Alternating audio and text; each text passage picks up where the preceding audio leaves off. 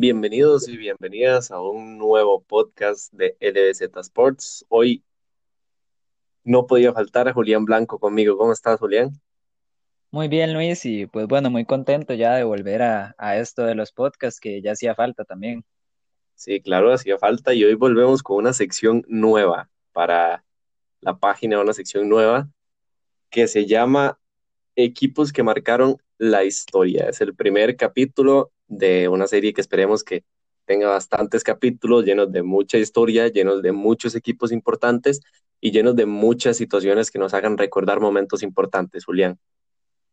Sí, sí, bueno, en realidad eh, hace unos días veníamos ya con la idea de crear algo nuevo, ya que, bueno, por eso pues no hay fútbol en estos momentos como para hablar, así que ¿por qué no volver a ver lo del pasado y volver a ver lo que marcó el, el presente que tenemos en este deporte? Cuéntanos con qué equipo empezamos esta sección. Bueno, y después de, una lista y ahí más o menos hablar de unos y otros, escogimos a nada más y nada menos que la selección italiana campeona del mundo en el 2006. Claro que sí, decidimos empezar con la selección italiana que derrotó a Francia en esa final de la Copa del Mundo de la mano de Marcelo Lippi. Este, Julián, ¿nos puedes contar cómo llegaba Italia a ese, ese mundial.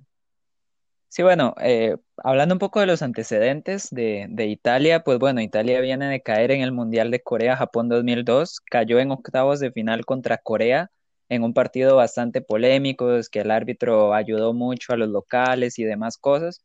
Entonces digamos que Italia sale del torneo pues con esta excusa de que, de que nos ganó el árbitro, ¿verdad? Y llegan a la Eurocopa 2004 todavía como uno de los favoritos. ¿Cuál es el problema? Que Italia cae eliminado en primera ronda de la Eurocopa 2004 y, y entonces ya ahí pues ya empiezan las preocupaciones, se echan a Trapattoni, llega Marcelo Lippi y, pues bueno, ya empieza el proceso que los llevaría hasta el 2006. También en Italia en esa época se vivió un proceso de incertidumbre con algún o algunos implicados importantes, tanto de la selección italiana como del equipo juventino, de la Juventus. Eh, Julián, ¿nos comentas un poco de la situación? Pues sí, el, el famoso Calciopoli, que básicamente no es un amaño de partidos o un amaño de resultados como tal, sino es un amaño de, de arbitraje. Más o menos, bueno, voy a poner el ejemplo con la Juventus, que es el equipo que se vio más afectado, que, bueno, la Juventus la bajaron directamente a segunda división después de, la polémica. Y bueno, por poner el ejemplo, eh, digamos que la Juventus tiene un partido muy importante contra el Inter en una semana. Entonces, ellos mismos, la misma directiva de la Juventus, se pone de acuerdo con el comité de arbitraje, ponen cierto árbitro para dirigir, para dirigir el partido contra el Inter. Entonces ese árbitro, digamos que le saca tarjetas amarillas a este jugador, expulsa a este otro, y básicamente lo que hace es debilitar al equipo rival para que cuando llegue a jugar contra la Juventus, pues no pueda hacerlo al, al 100%.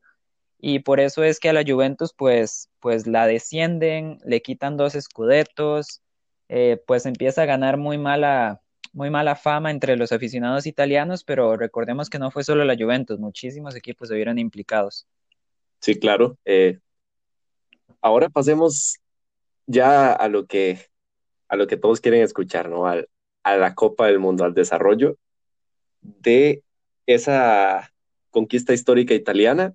Se enfrentaban en fase de grupos a, a Ghana, Estados Unidos, y la selección de República Checa, un equipo ganés siempre peligroso como todos los equipos africanos. Estados Unidos que no iba con mucho renombre, pero sí una selección de República Checa que llegaba con unas expectativas muy altas al Mundial de Alemania 2006.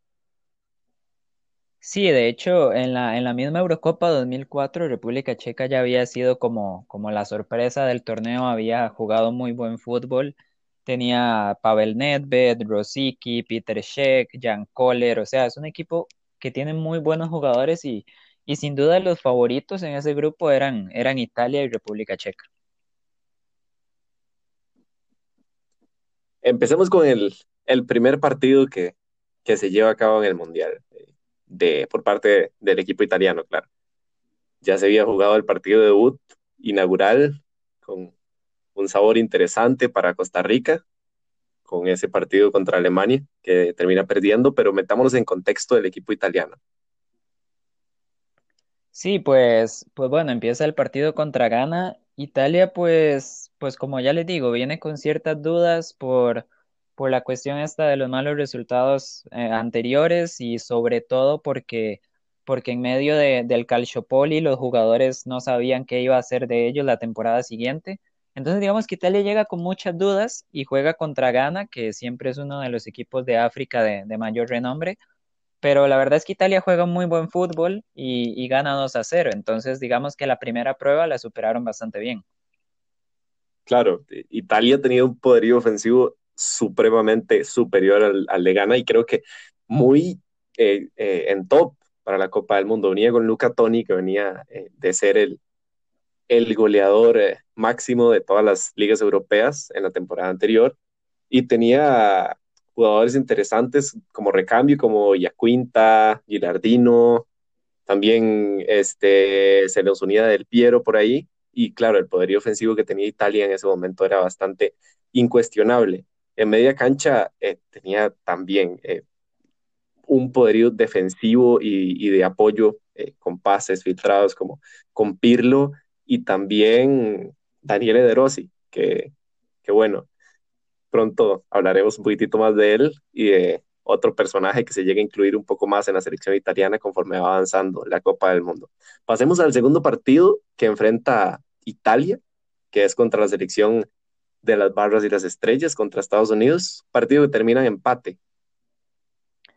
Sí, en realidad aquí es donde ya empieza a preocupar un poco el juego de Italia porque, bueno, la verdad es que Italia no juega bien el partido de Estados Unidos, que tampoco es una mala selección de Estados Unidos, está Landon Donovan, Clint Dempsey y demás, pero la verdad es que se podría decir incluso que los norteamericanos fueron superiores a pesar de tener un jugador menos, porque muy, muy al principio del partido, bueno, llevando más o menos la media hora, expulsan a Daniele De Rossi por un, por un codazo.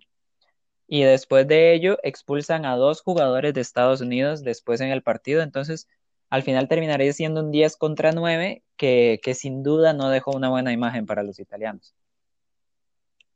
Sí, claro, y, bueno, termina el partido en empate, es un negocio, la verdad es que no del todo malo para la selección italiana, pero eh, recordando dos cosas importantes, ¿no? Tocaba el rival más difícil del grupo en la última jornada y se jugaba en la clasificación a la segunda fase, y además de eso se quedaban sin su medio de contención titular, para el resto de la Copa del Mundo.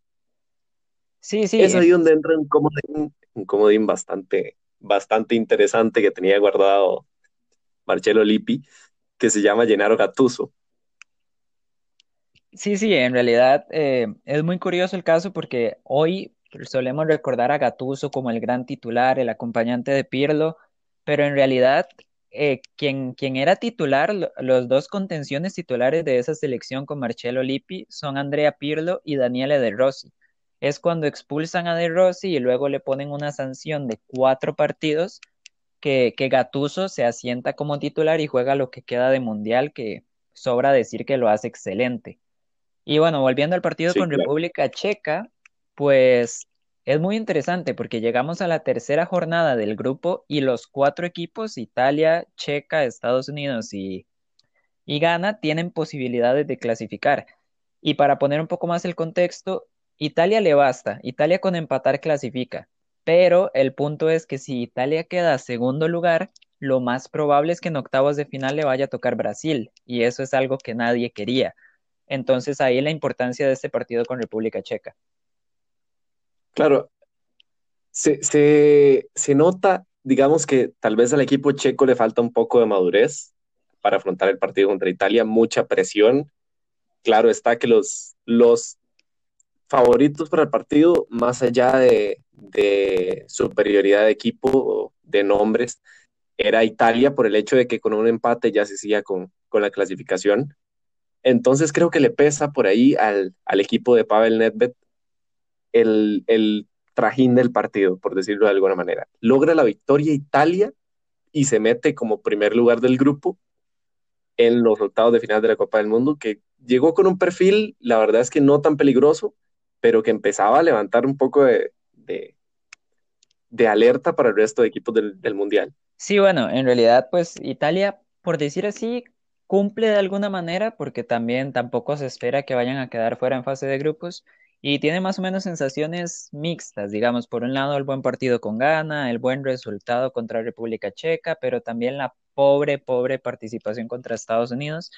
Y bueno, por si fuera poco, aquí tenemos otro cambio en el 11 titular, y es que en el partido contra República Checa se lesiona a los 20, 17 minutos exactamente Alessandro Nesta, y pues bueno, se lesiona Nesta y, y quien lo reemplaza en, junto a Fabio Cannavaro es nada más y nada menos que Marco Materazzi.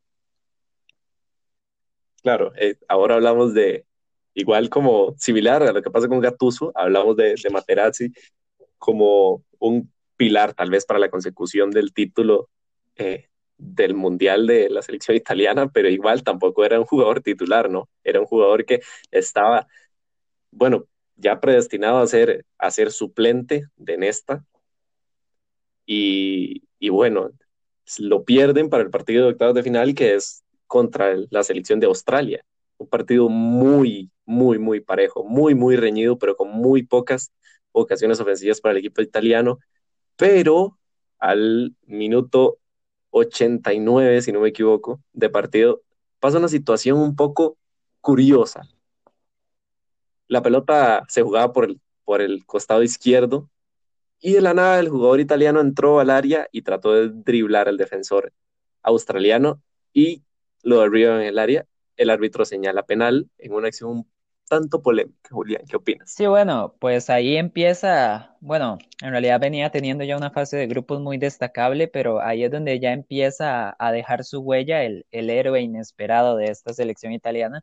Y es que Fabio Grosso, un jugador que, que bueno, ni siquiera era, era un seguro en la convocatoria del IPI, pues bueno, termina quedando como lateral izquierdo titular, es clave, juega el mejor mes de toda su vida probablemente y como dices, en esa jugada se mete al área por la izquierda, termina, bueno, se termina recibiendo una falta, el árbitro lo interpreta como penal, una acción totalmente polémica, ¿verdad? Y al final Francesco Totti, ya en el tiempo de descuento, ya sin, sin más por jugar, pues termina siendo válido el penal y e Italia clasifica a cuartos de final. Ahora, antes de ir a cuartos de final, me gustaría destacar que Materazzi, que justo venía de, tener la oportunidad de ser titular, es expulsado contra Australia, dejó a Italia con 10 y no solo eso, sino que Italia tiene que usar a su cuarto defensa central para jugar nada más y nada menos que unos cuartos de final de un mundial. Y un cuarto defensa un poco, un poco curioso para ser un cuarto defensa, ¿no? Si, si hablamos de cualquier otra selección del mundo, bueno, yo creo que, que el cuarto defensa sería un jugador que, bueno, es poco esperable que juegue un partido eh, y que si lo juega probablemente no lo haga de la mejor manera porque, porque bueno, no es tan experimentado como el resto de centrales y tampoco tiene una capacidad similar, pero bueno, Italia llevaba a Canavaro, a Nesta, a Materazzi y el cuarto defensa era nada más y nada menos que Barzagli. Sí, en realidad, pues bueno, es que ni siquiera, hasta podríamos decir que era el quinto defensa, porque se sabe que Marcello Lippi le había pues casi rogado a Paolo Maldini que volviera a la selección para, para llevarlo al Mundial. Maldini le dice que no va a volver a la selección. Y bueno, pues sí, Andrea Barzagli es, nada más y nada menos que el cuarto central de la selección italiana y, y pues bueno, ya sabemos la calidad. De hecho, Barzagli es un jugador que el propio Lippi debuta en la selección y la verdad es que Italia, después de la mala imagen que vuelve a dejar contra Australia, pasa a dejar un gran, gran, gran partido contra, contra Ucrania. Ahí mismo es donde nacen dos de las estrellas, creo, que más aportan para la consecución del campeonato mundial de Italia. Por un lado, estamos hablando del defensor Zambrota, que aporta en este partido un gol, una asistencia y básicamente una salvada en la línea de gol que le representa otro gol más al, al equipo italiano, ¿no? Básicamente. Y Luca Toni, que era el goleador esperado de la selección, no había aparecido mucho, pero en este partido se destapa con un doblete y, y bueno, es, es, el amuleto que tiene el equipo italiano para dejar fuera a Ucrania en cuartos de final. Sí, sí, eh, bueno, en realidad es que pues Zambrota al igual que Grosso, pues tiene un mundial espectacular. O sea, para mí los dos mejores laterales de, de esa Copa Mundial. Y un Luca Toni que, como bien dices, venía siendo bota de oro, pero tal vez le había faltado un poco esos goles en fase de grupos que sí estaba teniendo con la Fiorentina, pero la verdad es que un doblete en cuartos de final. Y, y bueno, lo que decíamos de los delanteros de Italia, y es que Italia es reconocido por sus defensas, por jugar al contragolpe, pero es que si quieres jugar al contragolpe, significa que vas a tener pocas opciones de gol. Y si tienes pocas opciones de gol, necesitas un delantero que sepa aprovecharlas. Y es que Italia, como ya dijiste antes, Italia llevaba seis delanteros a esa Copa Mundial. Y no solo es que todos los seis delanteros jugaron, sino que los seis anotaron goles, lo cual demuestra mucho el, el gran juego, el gran colectivo que tenía esta selección y bueno, ya tal vez ahora sí sorprendiendo, sorprendiendo un poco o dando más de lo que se podía esperar, pues llegan a nada más y nada menos que unas semifinales contra el local.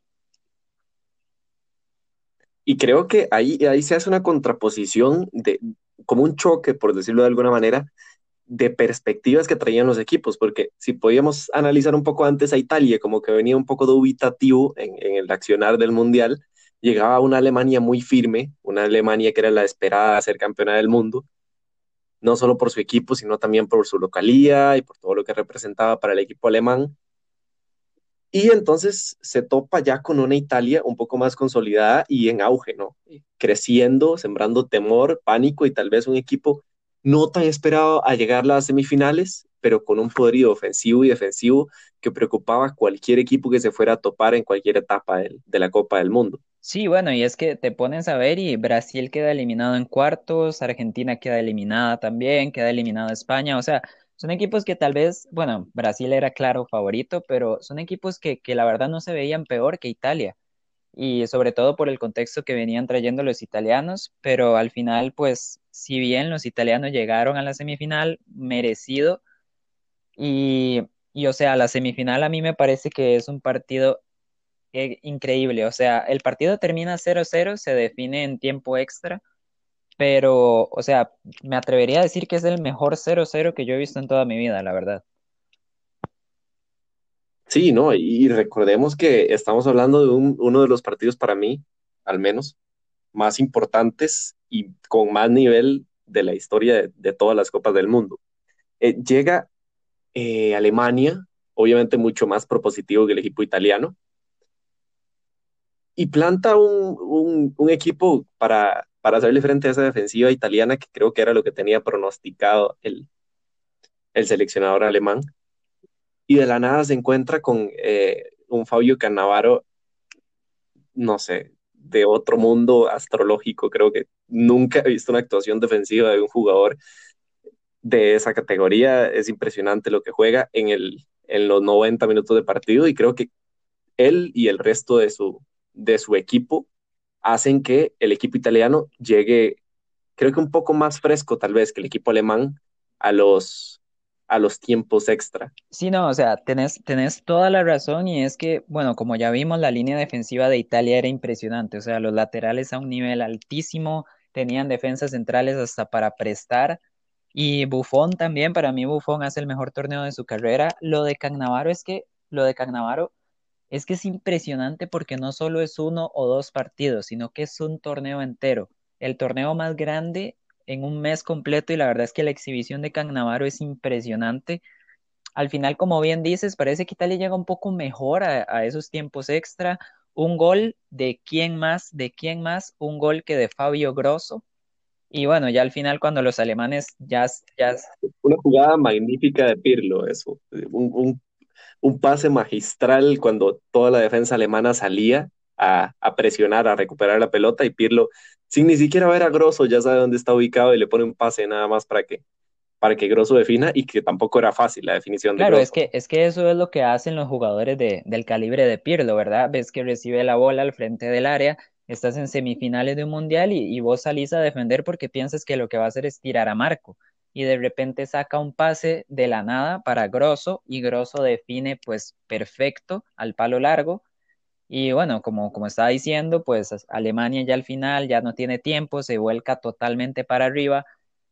Fabio Cannavaro sale del área, gana el balón como, como si estuviera pues al minuto 10 en vez de estar al minuto 120. Eh, hacen un contraataque, gol de Alessandro del Piero y contra todo pronóstico tenemos a Italia en la final interesante poner un poco en, contexto ese robo de balón de Canavaro, porque la gente lo va a escuchar y va a decir, si no se acuerdan, no, es que el, defensa, bueno, tal vez hizo una barrida y quitó la pelota, o tal vez recuperó de un rebote. Pongámoslo en contexto así, estaba Alemania atacando, mete un centro el lateral izquierdo y rechaza un defensor italiano, se me da el nombre en este momento, queda la pelota en el centro del campo, dividida, y un alemán tiene la pelota a un metro. ¿Qué pasa? Que hay tres o cuatro delanteros alemanes en el área rival y sale el defensa central, el último defensa de Italia, que estaba como a 7, 8 metros de la pelota. Y claro, brinca y recupera la pelota, sale en ataque y está del Piero básicamente solo para firmar el segundo gol ya, que ni siquiera creo que hacía falta que hiciera un segundo gol Italia, pero lo consigue gracias a a que Alemania estaba totalmente volcada al ataque y llega, como vos decís, a la final de la Copa del Mundo, nada más y nada menos que contra el equipo francés que venía a dejar fuera, creo que al, favorito, además de Alemania, la selección de Brasil. Sí, o sea, pues es muy llamativo porque Francia llega a la final del Mundial con una de las mejores defensas del torneo, eh, si no me equivoco, recibiendo tan solo dos goles e Italia llega a la final del Mundial y el único gol en contra es un autogol contra Estados Unidos, que fue ese empate del que ya hablamos. Entonces, podría decirse que es una Copa Mundial que está marcada por, los, por las defensas de, las selecciones, pero es que en general el, conjunto italiano era, era un gran equipo, el francés también, la final es espectacular, o sea, si ya hablamos del Mundial de Cannavaro, pues el mundial de despedida de Zinedine Zidane es algo, o sea, es algo histórico, algo que, que solo un jugador de ese calibre podría hacer. Y llegamos a la... Claro, digamos, él, sencillamente él dejó atrás a la selección de Brasil de, de Ronaldinho, de Kaká, de estrellas exorbitantes en el mundo del fútbol y, y, y llega Zidane a la final del Mundial y Francia, que ya bien mencionabas, sin recibir muchos goles y es que recordemos un poco la, la media defensiva que tenía el equipo francés.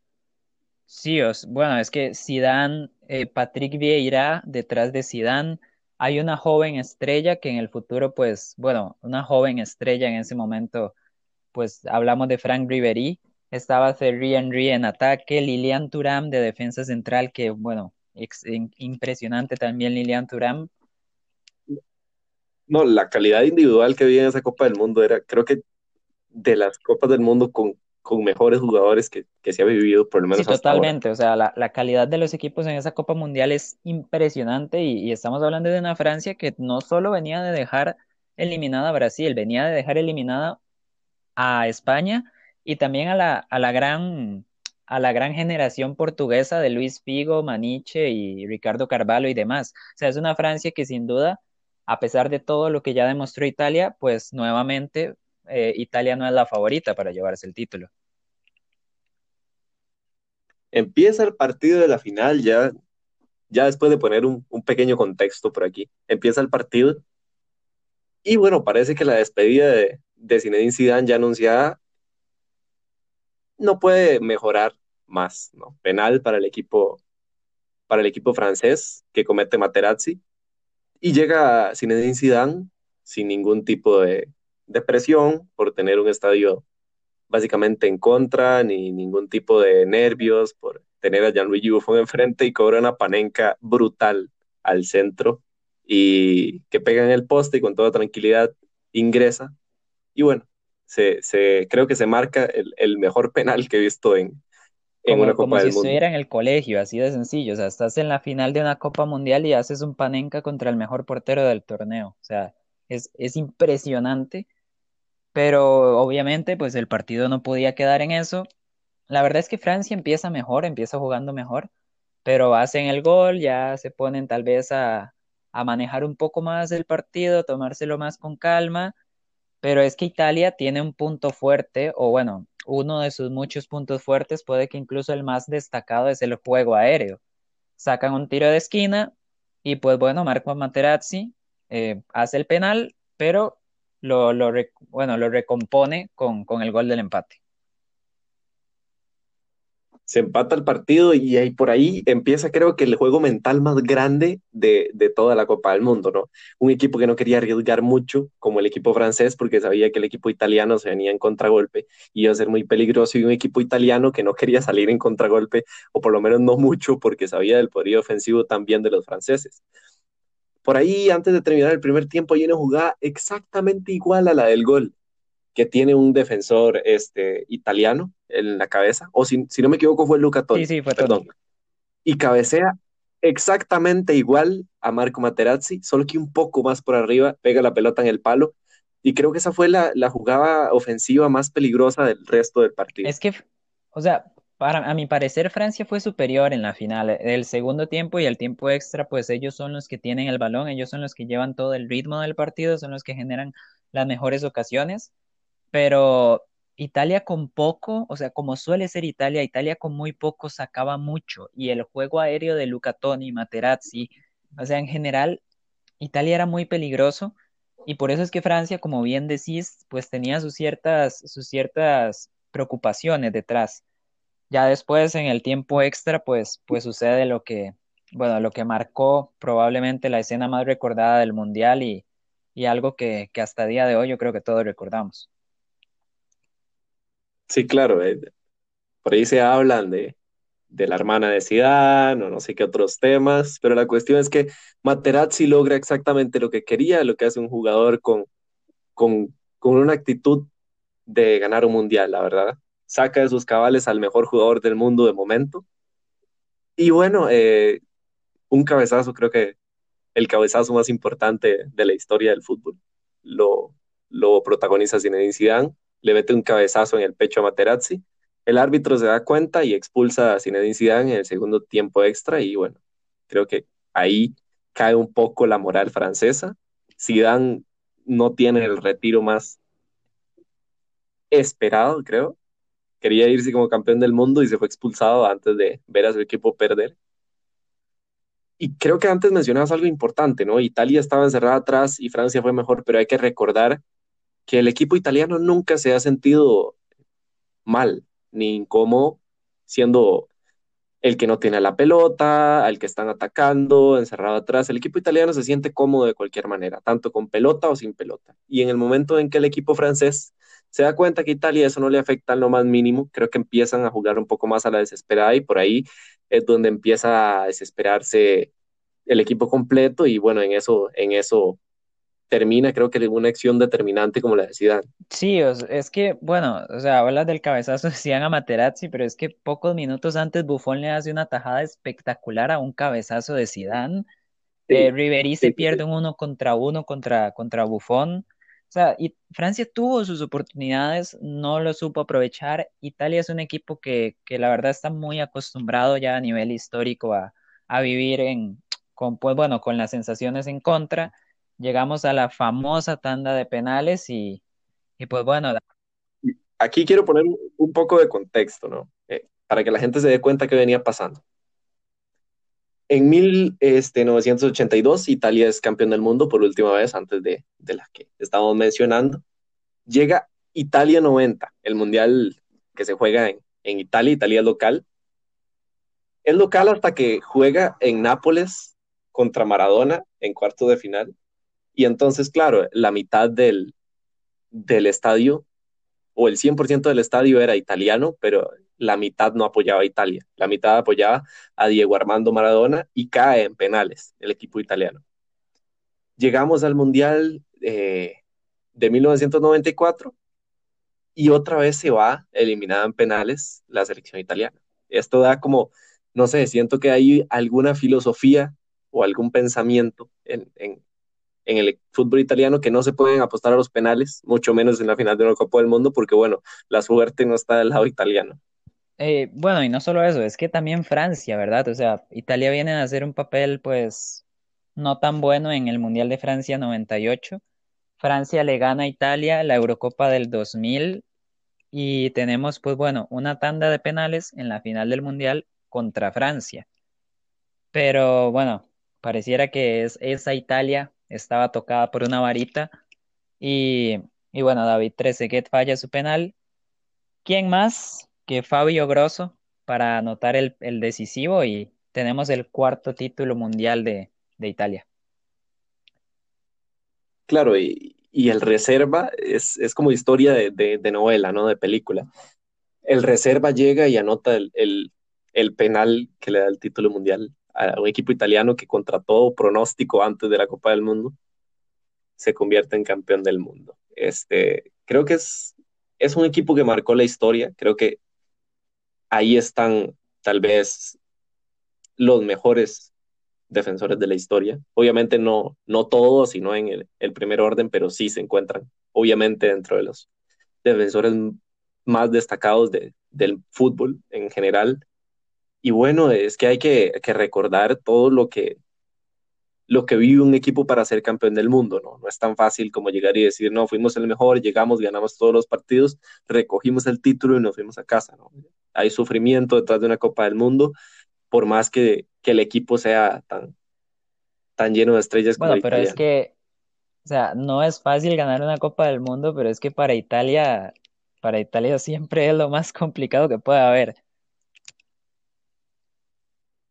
Sí, sí, claro, exactamente. Italia de, siempre llega con, con, perfil bajo y siempre que entre más bajo es el perfil italiano mucho Exacto, más peligroso. O sea, entre, ya entre más luego de ahí, perdón, Julián, eh, luego de ahí la selección italiana lastimosamente empieza con un bache bastante negativo, fuera en primera ronda del Mundial de 2010, en Sudáfrica fuera en primera ronda en el Mundial de 2014, a manos de Uruguay, esa derrota con Costa Rica, que también marca el partido para nosotros los ticos, y en el Mundial de 2018 ni hablar, ¿no? El, Mundial de despedida de Buffon que se hablaba y demás cosas, y la selección italiana ni siquiera logra clasificarse. Sí, ya, ya después, pues, bueno, Italia llegó a la final de la Euro 2012, pero fue más algo, algo como del momento, ¿verdad? Ya Italia nunca volvió a ser esa gran selección que, que logró ser en 2006 después de tantos años de no ganar una Copa Mundial.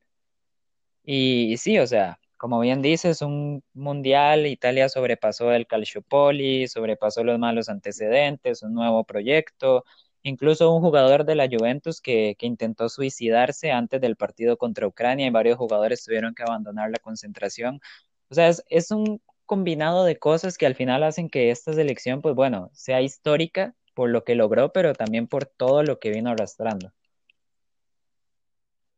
Exacto. En eso, en eso se concluye, creo que, que el campeonato mundial italiano, ¿no? En sufrimiento, pero en, también a, a, saber sobreponerse a todo ese sufrimiento, a todas esas adversidades que, que vivía eh, tanto el, el calcio italiano como, como la selección en general. Creo que aquí concluimos con el primer episodio de esta nueva sección de equipos que marcaron la historia. Concluimos con el equipo italiano de, del 2006, campeón del mundo. Julián, un placer estar con vos, un placer hablar de, creo que una de las selecciones que más que más ha destacado en una Copa del Mundo y en uno de los mundiales más recordados. Eh, claro, claro, un placer Luis, como siempre. Bueno, ya, ya tú sabes que, que el Mundial 2006 es de mis torneos favoritos. Eh, me encantaba, me encantaban esas selecciones, esas figuras que había y siempre va a ser un placer recordar esos, esos equipos y esos momentos que marcaron el fútbol. Déjenos en los comentarios eh, qué, qué, equipos históricos quieren que, que, metamos a la sección. Recordemos que también hay equipos nacionales, equipos internacionales y selecciones. Eh, hasta aquí esta edición y muchas gracias.